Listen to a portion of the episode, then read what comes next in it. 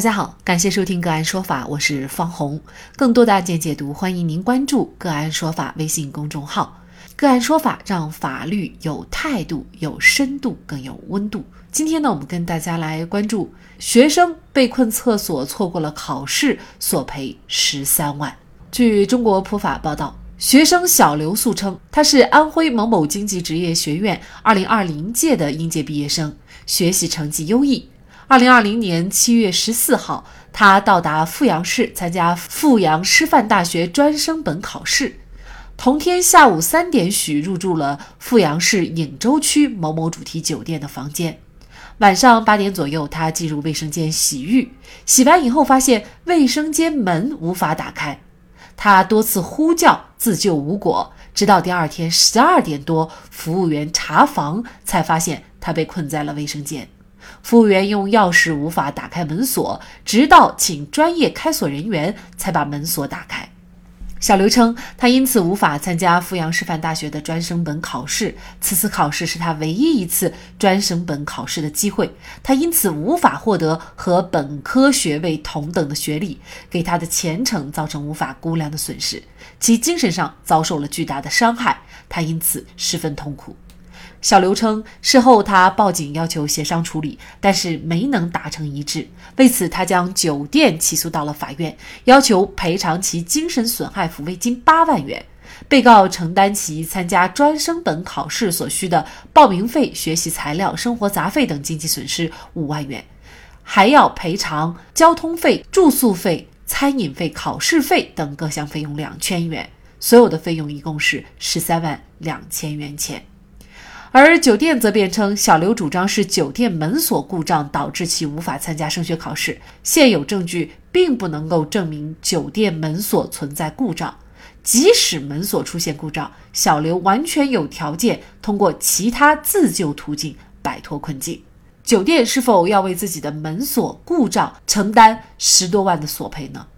就这相关的法律问题，小刘又能够维权成功吗？就这相关的法律问题，今天呢，我们就邀请上海市九泽律师事务所朱轩律师和我们一起来聊一下。朱律师您好，主持人你好，嗯，啊，非常感谢朱律师哈。小刘呢，他错过了考试，其实给他造成的损失是巨大的。如果呢是用这个金钱来衡量的话，可能也无法衡量。你看这个案件当中，酒店呢却不愿意承担责任，因为他觉得这个门发生故障，小刘可能还可以去退还住宿费，直接退给他。但是呢，其他的损失并不是酒店故意造成的，他可能会认为不应该承担这个责任。那么您觉得这个酒店到底应不应该为小刘的损失来承担责任呢？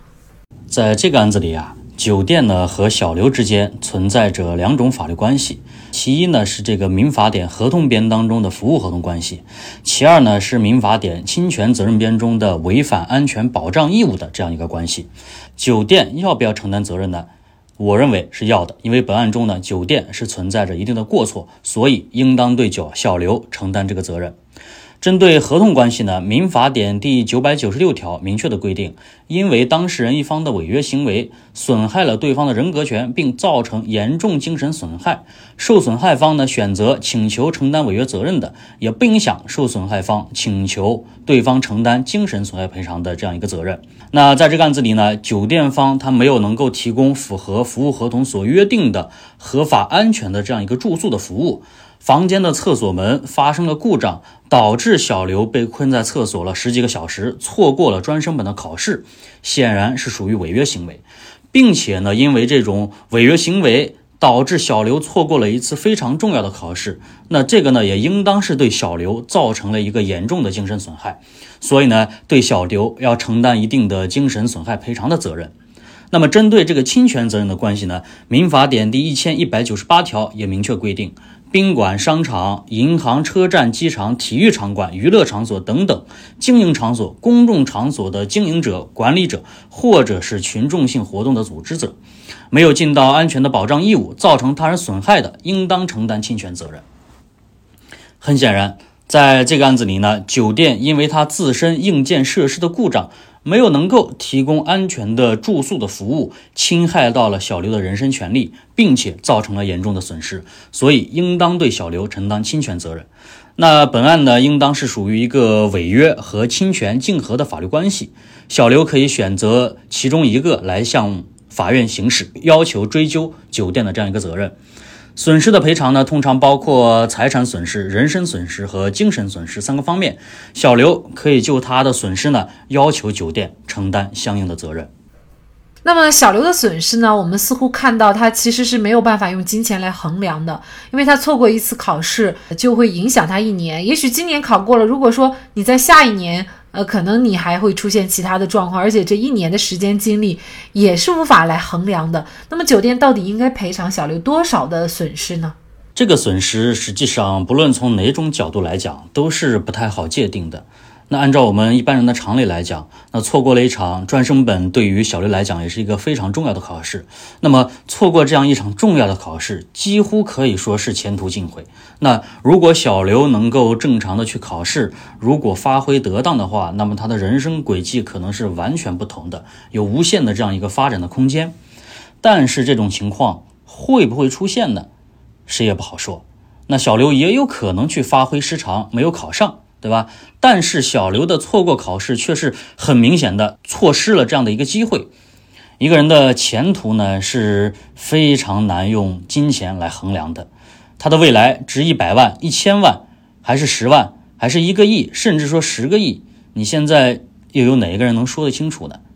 所以啊，从财产损失方面来讲，完全是无法预估的。如果让酒店赔个几十、几百、上千万的话，对酒店来讲也不公平。因为他只收了你几百块的住宿费，让他去承担上千万、几百万的赔偿责任，这个权利义务显然是不对等的，所以从财产损失方面去考虑是行不通的。本案呢，还是应当去适用精神损害赔偿。那酒店的行为对小刘致使小刘没有去参加重要的考试，对小刘造成了严重的精神损害，应当是予以赔偿的。按照法民法典的规定，以及按照我国各地的这样一个法规的规定，精神损害赔偿呢，大多是限制在五万元以内。这个案子呢，最终法院是判决酒店赔偿小刘四万。可以看出，法院已经认为酒店的行为对小刘造成了严重的精神损害。四万呢，已经是法定范围内比较高的数额了。至于这个案子有没有可能走二审，有没有可能改判，我个人认为提高赔偿数额的可能性不是很大。因为精神损害赔偿是一个相当主观的范畴，对精神损害赔偿给予过高的自由裁量权，很有可能也很容易去滋生司法不公。所以呢，从法律角度来讲，四万元的赔偿已经是比较高的数额了。从其他角度来讲呢，这个数额呢也是没有办法去判断的。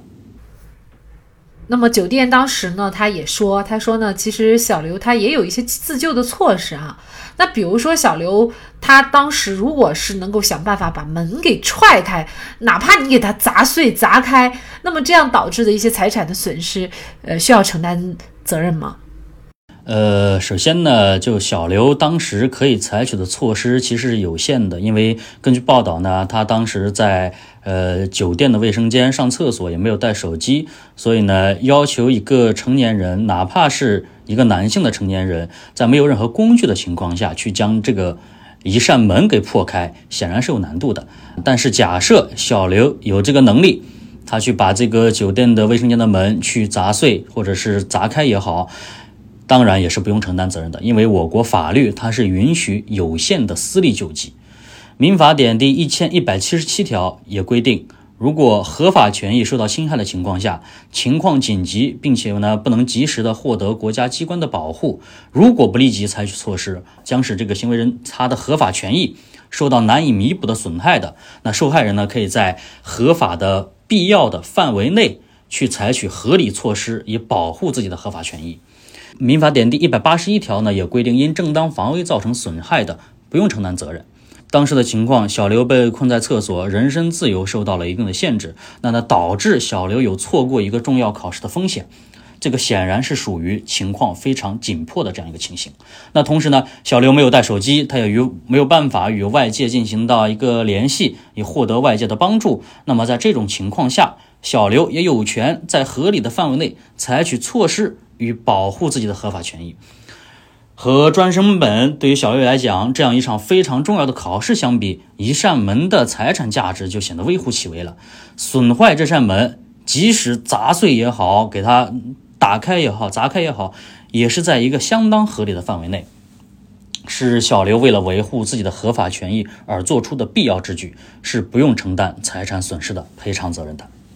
可能作为酒店，他也万万没有想到，一个门的损坏。最终呢，却付出了四万块钱的这样一个代价啊！作为我们的一些经营者哈，其实都还是要注意自己的一些基本的义务，就是保证相应的设施能够安全完好无损，否则呢，一旦遭遇这样的情况，就要为此付出相应的代价。好，在这里呢，也非常的感谢朱轩律师。好，再一次感谢上海市九泽律师事务所朱轩律师。更多的精彩案件解读，欢迎您继续关注我们“个案说法”的微信公众号。如果您有相关的法律问题，也可以添加幺五九七四八二七四六七的的微信号向我们进行咨询和交流。感谢您的收听，我们下期节目再见。